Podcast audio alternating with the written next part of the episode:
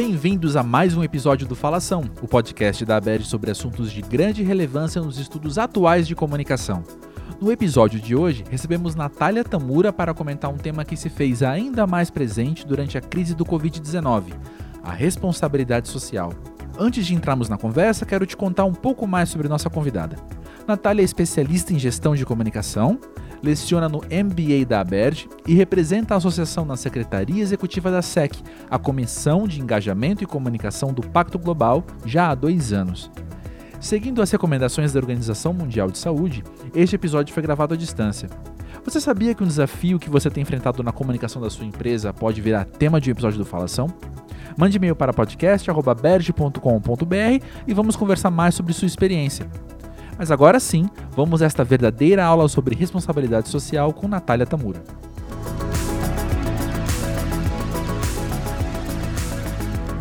Natália, para começar, eu adoraria ouvir de você como você tem notado que a relação das empresas com a responsabilidade social se desenvolveu nesses últimos anos. Eu acredito que as empresas elas já venham é, em um movimento de conscientização em relação à responsabilidade social, à sustentabilidade, que está para além do Covid-19.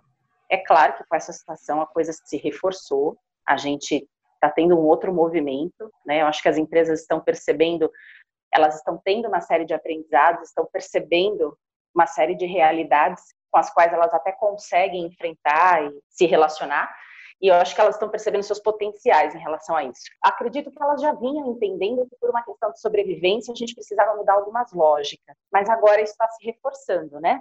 Então, assim, alguns aprendizados que eu tenho reparado daqui é que as empresas têm percebido que, de fato, tem uma força valorativa muito grande em relação à sua atuação no entorno e com alguns públicos, né? Acho que elas têm percebido que o local ele gera impactos globais, então essa atuação local ela tem ficado cada vez mais sustentada, né? É o tal da, da terminologia que a gente chama de local. A gente age localmente, mas a gente impacta globalmente.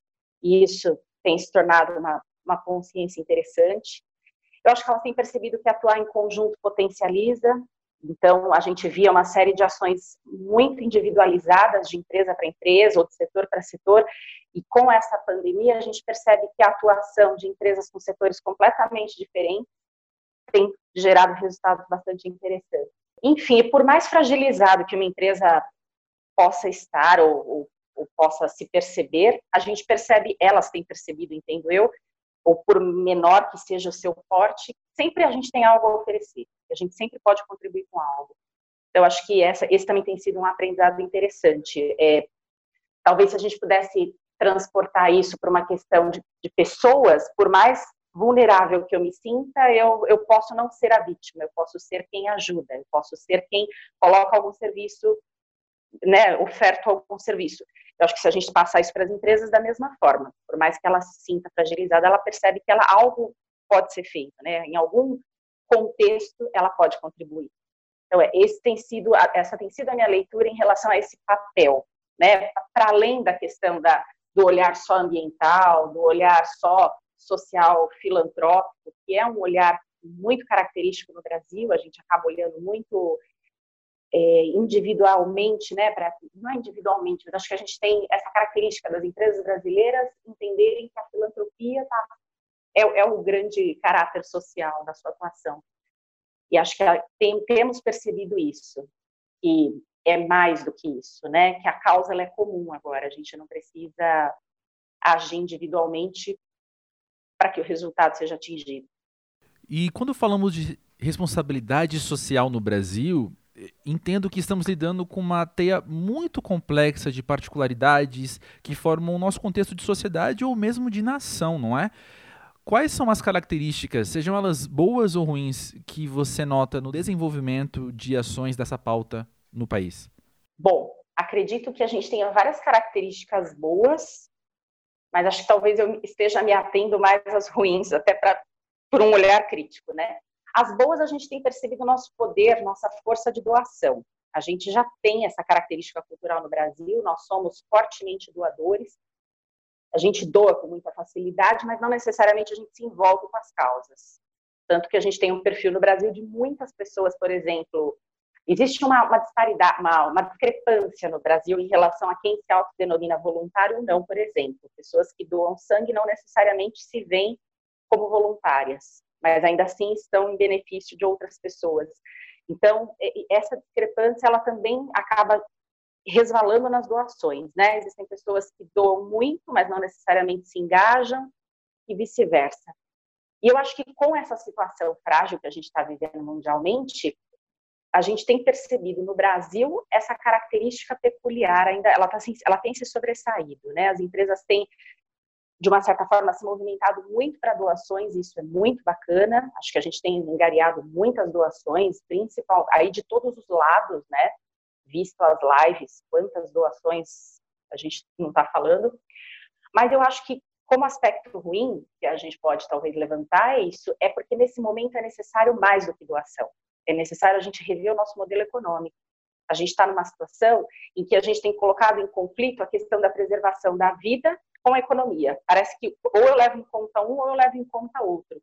E acho que não está no momento da gente levantar qual é a pauta mais importante, mas é justamente ajustar essas duas pautas.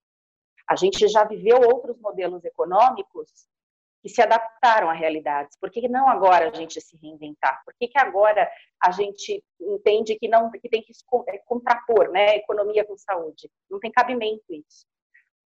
E a gente está falando de uma economia, existem aí, aí a gente meio que se divide como população, e algumas partes acabam falando da economia funcionar a qualquer custo. Também acredito que não faça sentido nenhum. Então, eu acho que não é binária a situação. A gente precisa priorizar as duas coisas em conjunto, pensando justamente numa criatividade humana e social aí que precisa ser reinventada.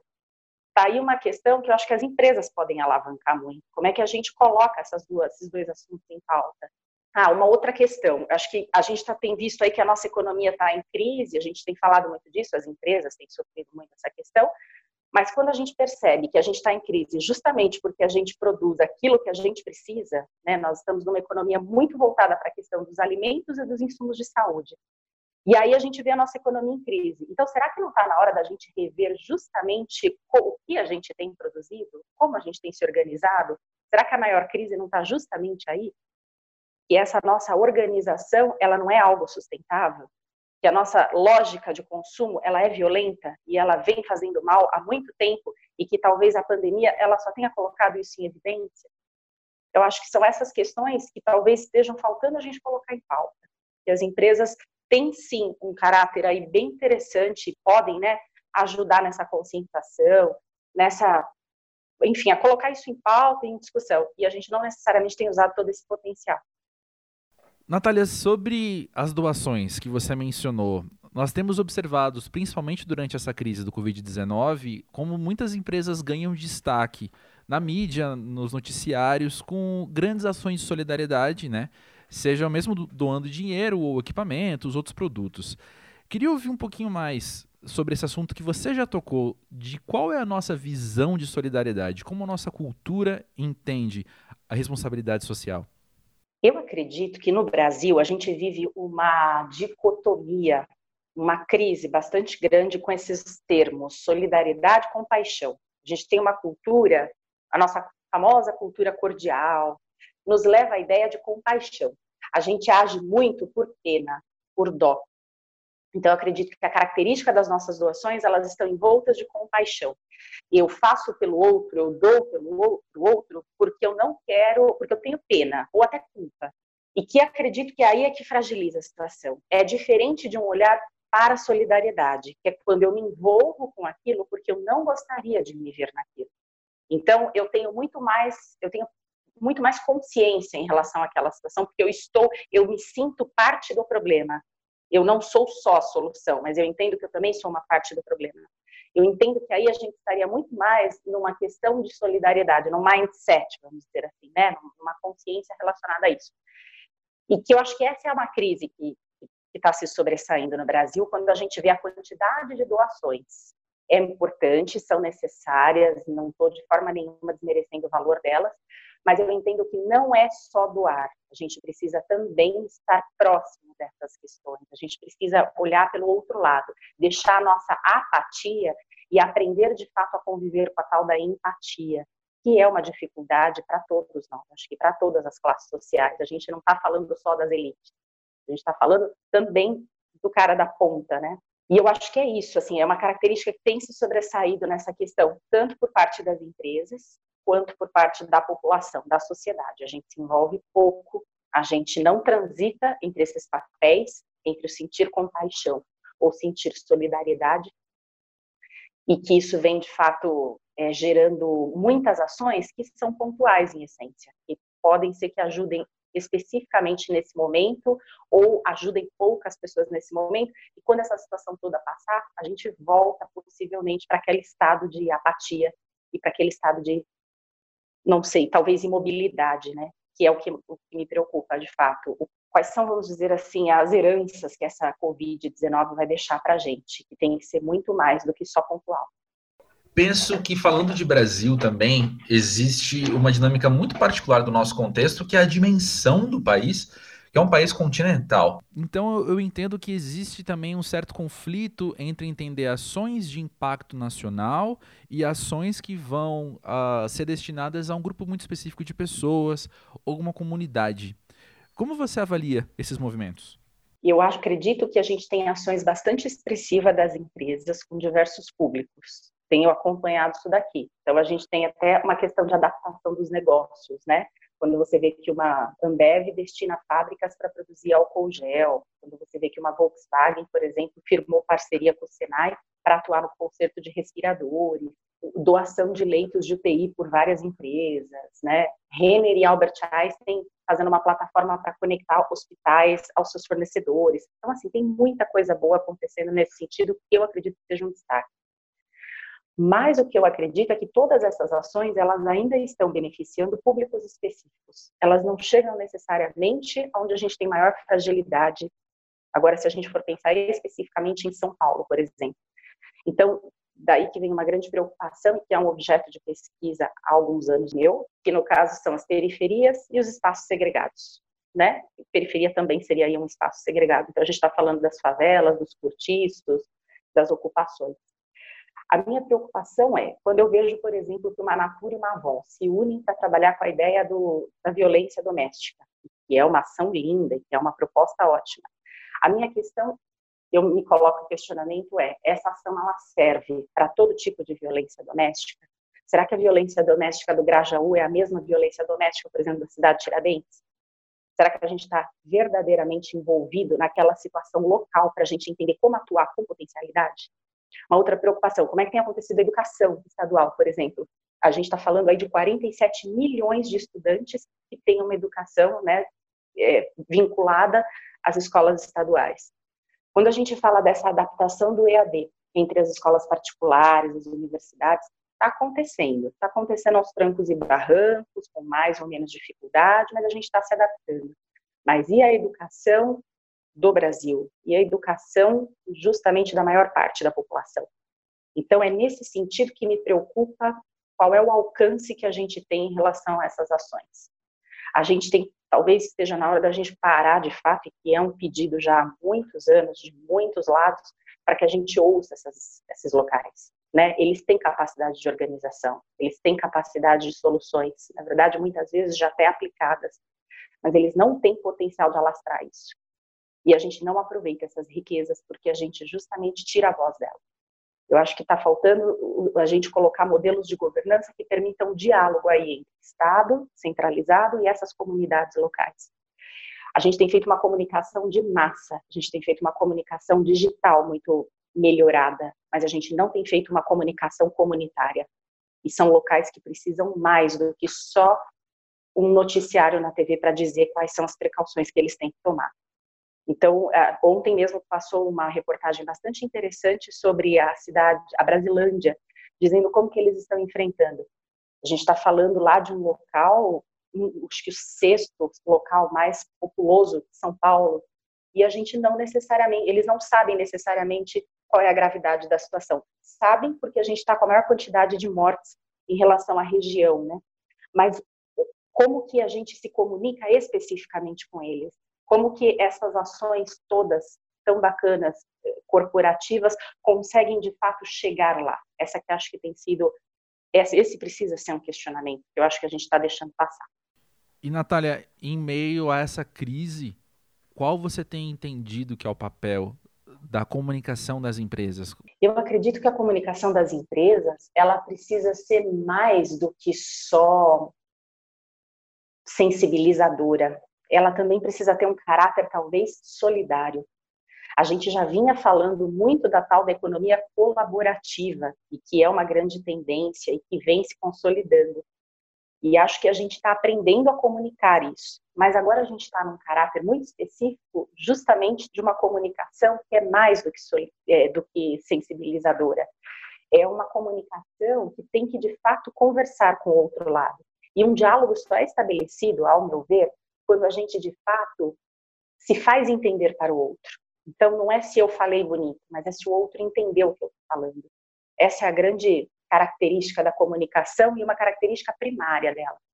Mas a gente não coloca isso para valer quando a gente pensa nas comunicações das empresas. Então, elas têm falado coisas lindas, estão em várias plataformas, estão conectadas entre si, mas a minha preocupação talvez tenha, seja essa, né? Como é que isso está chegando justamente nessas pontas, nesses locais aonde é mais difícil, de fato, da gente atuar, porque as realidades são específicas, elas são muito muito próprias e que a gente os invisibiliza.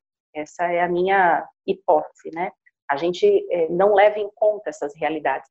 Essa é uma doença, uma, esse vírus, né? Ele é, ele é um vírus elitizado, vamos dizer assim. Ele vem de fora.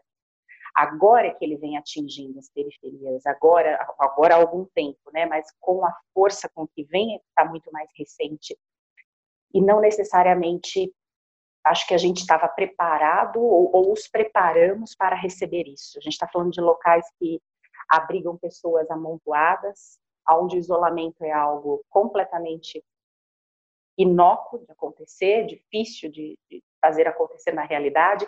A gente está falando de locais que têm necessidades básicas muito mais sérias e graves do que só simplesmente lavar as mãos ou andar com máscaras. Então, eu acho que é nesse sentido que as empresas podem também colaborar, não que a solução seja delas, mas eu acho que elas podem colaborar de alguma forma usando parte dessas forças e dessas alianças para essas realidades, principalmente ouvindo essas realidades e adaptando as ações para regiões específicas. E a gente joga muito no atacado, né? A gente joga, por exemplo, uma campanha de conscientização para todos que serviria, vamos dizer, para todo mundo. Eu acredito que nesses espaços não necessariamente funciona por conviver em alguns deles há alguns anos, a gente vai precisar ter uma comunicação muito específica. A gente precisa primeiro entender essa realidade para depois conseguir dialogar com ela. Eu estou ouvindo o que você está dizendo e fazendo a ligação com outros episódios aqui do Falação. E já foi dito aqui de uma mudança de mentalidade das empresas de se entenderem como parte da sociedade, como parte integral da sociedade. E eu penso que isso fica ainda mais urgente quando o assunto é responsabilidade social, né? Acredito que sim, porque a responsabilidade social ela evidencia exatamente isso. Como é que a gente atua de maneira consciente em três esferas e de maneira contínua, contínua, sequente, que é justamente economia, social e natural. E a gente não está aprendendo a lidar com isso. A gente ainda entende que responsabilidade social é uma área bonitinha, né, de pessoas iluminadas que ficam à parte de todo o processo, de todo o negócio da empresa. Enquanto isso não entrar de fato no âmago dos negócios das empresas, a gente não vai conseguir pensar diferente. Eu acho que os negócios é que precisam ser sustentáveis por si só. E daí a empresa vai ter essa voz de responsabilidade social de uma forma muito orgânica. Agora, enquanto isso for à parte, enquanto a gente precisar ficar o tempo todo se adequando, comprando esse discurso, ele não se sustenta. E por falar nisso, eu penso que está nos ombros de ONGs e instituições, uh, elas querendo ou não terem que lidar em grande parte com a crise que todos nós estamos vivendo, né? Ainda assim, você enxerga algum, alguma espécie de mudança, uh, algo que está se desenvolvendo no meio desses movimentos de despertar os olhares, como você falou, para empatia, para um outro tipo de solidariedade também? Acredito que sim. Eu acredito que as ONGs elas elas estão se adaptando a essa realidade, elas estão ganhando voz. Elas né, são de fato uma organização muito importante no Brasil. Existe uma estimativa aí do mapa das organizações da sociedade civil, e a gente está falando de mais de 780 mil organizações nessa configuração atuando no Brasil. É claro que entre as várias, a gente tem várias filantropias também, mas é, e ela, a gente está falando de, de, organizações aí que têm capilaridade e uma diversidade suficiente para atuar em benefício a muitas causas. Então, acho que está bastante no, no, momento da gente ouvi-las, da gente dar a força que elas precisam, porque afinal de contas elas têm essa capilaridade de chegar na ponta. Né? Em geral, elas atuam em locais inóculos, locais de vulnerabilidade, elas ouvem essas vozes porque elas participam do dia a dia. Então, a única questão que eu vejo é que, apesar de fechadas em geral, algumas, né, por conta dos serviços estarem impedidos aí, elas estão sobrecarregadas, porque estão atuando em emergências, em apagar incêndios. Então, a gente está falando de uma série de ONGs aí que precisam justamente de fôlego, de força nesse momento. E de ajuda econômica, sim, porque quantas delas não sobrevivem por meio dos seus bazares, dos seus, das suas, dos seus jantares, dos seus almoços, né? E agora está tudo parado. Então, acho que a gente está falando de uma, uma, organizações que precisam de apoio mais do que nunca. Tem uma iniciativa bem bacana feita aí em parceria com várias uh, instituições, que seria, acho que o pessoal da FGV, junto com o IPEA, que estão trabalhando essa questão da sustentabilidade econômica dessas instituições. E aí eles se colocam à disposição voluntariamente para atendê-las e para conversarem nesse momento, o que é muito bacana. Mas acho que está aí uma, um grande potencial de organização, de como que a gente pode, não que elas venham a resolver todos os problemas, mas acho que no, no mínimo elas já têm esse contato. Então, se a gente precisa atuar nas pontas, elas seriam, acho que, uma força avassaladora que precisa ser ouvida. Pois é, e eu entendo o quanto é delicado tentarmos prever o futuro, ainda mais em tempos tão incertos como esse contexto que estamos vivendo. Mas eu adoraria ouvir de você como você tem enxergado o que pode vir de positivo enquanto aprendizado com a crise do Covid-19? Essa é uma pergunta difícil. Como as grandes crises já ensinaram para a gente, né, as grandes pandemias se a gente for olhar historicamente, muitos de nós vamos aprender muita coisa, a gente vai mudar um pouco da nossa lógica de viver, da nossa lógica de enfrentar, mas eu acho que muitos de nós vão passar batido. Então, a, a minha grande esperança é que sim, algumas empresas reinventem seu, seus negócios ou sua postura diante de uma série de públicos e, e sensibilizem de fato, né, se sensibilizem com essa situação e permaneçam em contato com esses públicos que eles têm atuado pontualmente. Mas eu não acredito que vai ser algo feito por todos e o tempo todo. Eu entendo que talvez a gente tenha, a gente precise de outros aprendizados aí, né, de outros, enfim, de, acho que são alianças que nos ajudam muito a mudar a nossa atuação. Quando a gente percebe que a gente tem força em atuar em conjunto, é que a gente de fato se mobiliza e permanece naquela postura. Então, acredito que muitas parcerias boas estão sendo estabelecidas, a gente está vendo que o nosso poder de mobilização é grande e ele é eficaz. Existem várias instituições que estão fazendo trabalhos assim muito interessantes. O GIF tem feito um trabalho lindo de reunir ali uma série de potencialidades de doação. Então, a gente pode ver, se a gente quiser ver quais são as organizações sociais eh, da sociedade civil que estão precisando de atuação ou que estão se mobilizando, eles têm essa reunião. É, a gente pode ver pelo Pacto Global, que também fez uma série de iniciativas interessantes para justamente manter o radar né, em relação ao que, que as empresas vêm fazendo, quem está precisando de ajuda. Então, acho que tem mobilizações interessantes. Mas fico preocupada até que ponto a gente vai depois dar voz a isso. Até que ponto a gente depois não para e volta para a nossa realidade, na nossa bolha e continua a vida como se fosse assim. Então, não consigo prever. Não consigo prever se acho que algumas pessoas vão mudar suas lógicas, algumas organizações vão, mas não sei se todas e não sei se por muito tempo. Então, acho que mais do que prever, eu, eu fico mais numa postura de observar e entender como é que são esses movimentos humanitários aí, ou não, né, ou, ou com a falta de humanidade com o tempo. Natália, é muito precioso aprender sobre esse assunto. A relevância dele é palpável para qualquer um que vive no Brasil, acredito eu.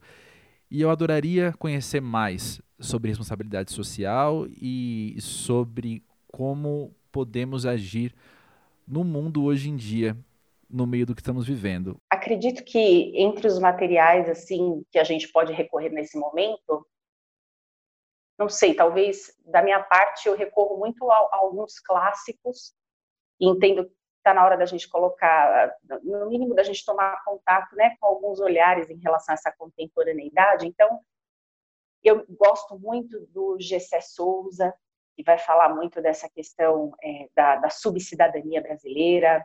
Eu gosto muito do, do Shu Han, que a gente fala que é um sul-coreano que vem falando muito de uma sociedade que está cansada. Eu acho que Bauman nunca é demais a gente retomar. Né? Tem o Peter Sloterdijk, que vai falar muito dessa questão das bolhas, do quanto a gente vive em bolhas isoladas.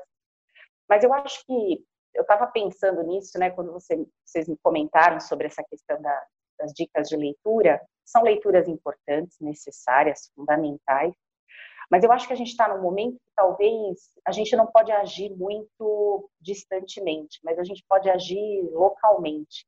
E a minha questão tem sido assim: será que a gente já se deu conta de mapear aonde estamos? O condomínio onde você mora, ou a rua onde você está? Quantos idosos moram ali? Quantas crianças estão por ali? Quem verdadeiramente, quais são as necessidades dessas pessoas? Eu acho que mais do que talvez se ater só a leituras e a esse mundo particular, seja na hora da gente só pensar nisso, ou pelo, ao menos mapear isso, porque talvez nessa aproximação é que de fato a gente estabeleça algum diálogo interessante, ou que venha a motivar alguma ação verdadeiramente eficaz. Não dá para a gente agir longe, mas dá para a gente agir perto. E eu acho que mais do que deixar o nosso nome lá no nosso elevador dizendo que a gente pode comprar comida para os velhinhos, está na hora da gente conhecer esses velhinhos, né? Quem são? São tantas pessoas passando por tantas, tantas fragilidades emocionais. Tenho visto muito isso. As pessoas se sentem muito sozinhas. As pessoas e não que a gente possa entrar em contato com elas fisicamente, mas a gente pode ao menos tomar lucidez em relação a quem está perto da gente, quem está precisando mais, como é que está isso, quem está mais frágil, quem está menos frágil. Tenho muita preocupação com os problemas que vão que a gente vai gerar com essa crise é, emocionais em relação às depressões, as pessoas deprimidas, não necessariamente em depressão, mas que a gente pode justamente é, tá na nossa mão também, né? Se a gente não se sentir, acho que retomando aquilo, se a gente não se sentir parte do problema nesse momento, a gente nunca vai ser parte da solução. Então, eu acho que talvez a minha dica seria muito mais em relação a esse tipo de ação. É uma ação simples, é uma ação que, claro, a gente não pode necessariamente lá bater na porta né, e tomar um café, mas eu acho que a gente pode estar mais próximo dessas pessoas, ou pelo menos que elas se sintam percebidas. A gente está passando por muita gente despercebida. E acho que isso vai ser um, um legado que não, não precisa ficar dessa crise. A gente pode reverter isso. Esse foi mais um Falação. Para saber mais sobre esse e outros assuntos, visite o portal Aberge e conheça os cursos da Escola Aberge de Comunicação. Queremos ouvir sobre os desafios que você tem enfrentado na comunicação da sua empresa.